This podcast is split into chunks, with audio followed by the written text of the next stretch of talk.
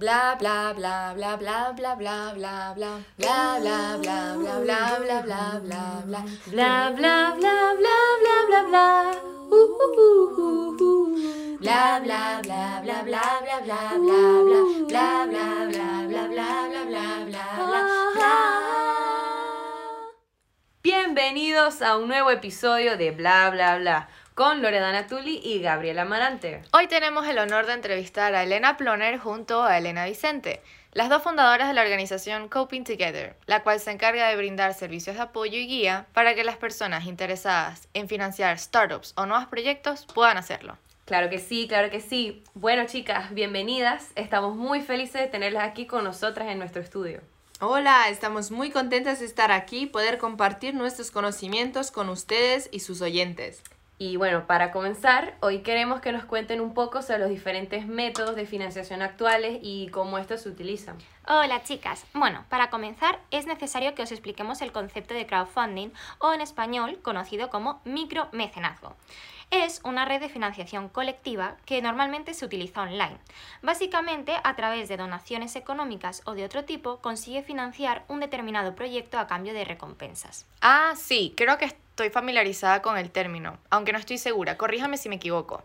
Es verdad que el primer uso de crowdfunding se atribuye eh, al grupo de rock británico, creo que es Marillón, alrededor del año, creo que es 97, porque tengo entendido que lo utilizaron con el fin de financiar su primera gira por Estados Unidos. Sí, estás en lo correcto. Sin embargo, en España se produjo un hecho muy parecido, casi una década antes, el del grupo musical Extremoduro, que en 1989 financió su primer disco gracias a donaciones de otras personas. Ah, entonces por lo que me dices, entiendo que solo se pueden financiar proyectos de ámbito artístico. No, no, no, no. Al contrario, se utilizan hasta para financiar eh, campañas políticas, creación de escuelas o incluso nacimientos de empresas. Bueno, hay de todo.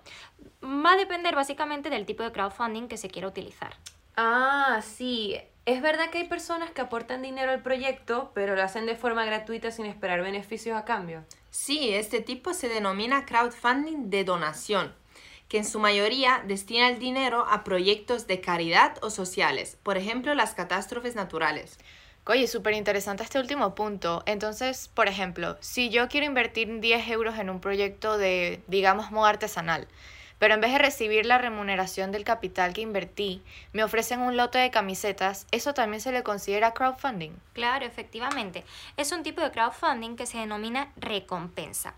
Y en el ejemplo que nos das es perfecto, puesto que se caracteriza justo porque los aportadores de esos fondos reciben un servicio o producto en retribución del dinero invertido. Pero cuidado, es fácil de confundir con el crowdfunding de regalías ya que éste se encarga de retribuir no solo el dinero invertido en el proyecto, sino también un porcentaje adicional de intereses de la empresa en cuestión. Ok, ok, pero para entenderlo mejor, volviendo al ejemplo de las camisetas, me dan el dinero que invertí, o sea, los 10 euros, más intereses, pero no me pagan con camisetas, o sea, solo un plus por el dinero invertido. Correcto. Bueno, ya solo faltaría explicar el crowdfunding de inversión, que yo creo que es el más conocido, ¿no? Ya que básicamente los inversores del proyecto obtienen una participación al comprar acciones de la empresa. ¡Wow! Buenísimo este resumen de los diferentes tipos de financiación que existen. Ahora, para guiar un poco a nuestros oyentes, ¿cuáles serían los próximos pasos para aquellos interesados en conseguir apoyo de este tipo? Bueno, para comenzar, el emprendedor envía su proyecto o idea a una plataforma de crowdfunding para ser candidato a la financiación y para que se pueda valorar el proyecto se le indica una descripción del mismo como qué cantidad necesita, cuánto tiempo necesita para recaudar el dinero y etcétera. Claro. En segundo lugar, se tendría que hacer una valoración del dicho proyecto, por lo que la comunidad o la plataforma vería si suscita interés. Si esto ocurre, se publica en la plataforma este proyecto por el tiempo en el que la gente pueda invertir.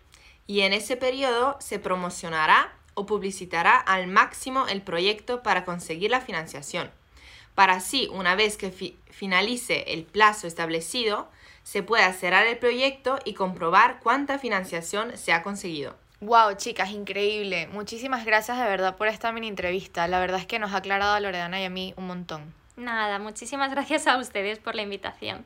Estamos a la orden para lo que necesiten en Coping Together. Claro que sí, claro que sí. Muchas gracias por haber venido. Ahora, a nuestros oyentes, síganos en nuestras redes sociales arroba bla bla bla punto es en Instagram y también suscríbase en nuestro canal de YouTube. Patrocinado por IE de Madrid, Madrid y Meta System Design, especialmente a nuestra queridísima doctora Claudia Sánchez.